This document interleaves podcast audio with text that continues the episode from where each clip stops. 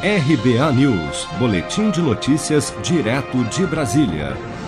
O desemprego no Brasil recuou, mas na primeira semana de setembro, o país ainda somou 13 milhões de pessoas à procura de trabalho, segundo dados da PNAD Covid-19 divulgada nesta sexta-feira pelo IBGE.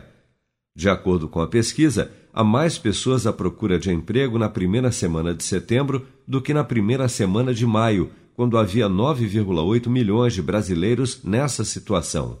Por outro lado, o número de pessoas empregadas ficou estável em 82,3 milhões no período de 30 de agosto a 5 de setembro.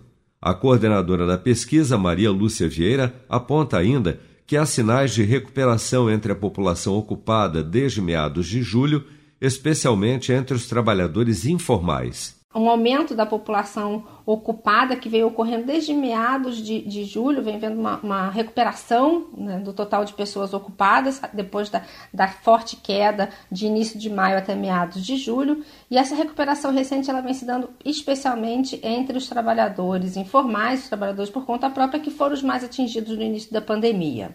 A população ocupada e não afastada do trabalho ficou em 76,8 milhões no início de setembro Desse total, 8,3 milhões ainda trabalham de forma remota.